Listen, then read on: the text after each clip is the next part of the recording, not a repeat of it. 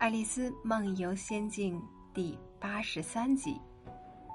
白兔回答：“我还没打开来呢，但是看来是一封信，是那个罪犯写给给一个什么人的，肯定是这样，除非他不是写给任何人的，而这不合情理。”国王说：“信写给谁的？”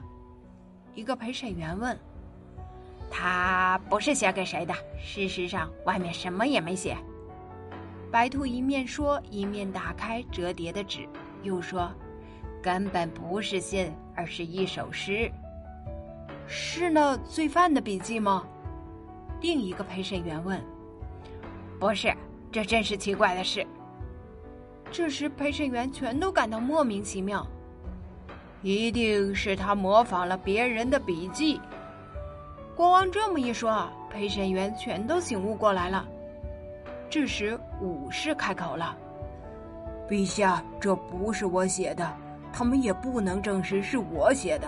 末尾并没有签名。如果你没有签名，只能说明情节更恶劣，这意味着你的狡猾。否则，你就应该像一个诚实的人那样签上你的名字。”国王说。对此，出现了一片掌声。这正是那天国王所讲的第一句聪明话。聪明话，那就证明了他犯罪。王后说：“爱丽丝却说，这证明不了什么。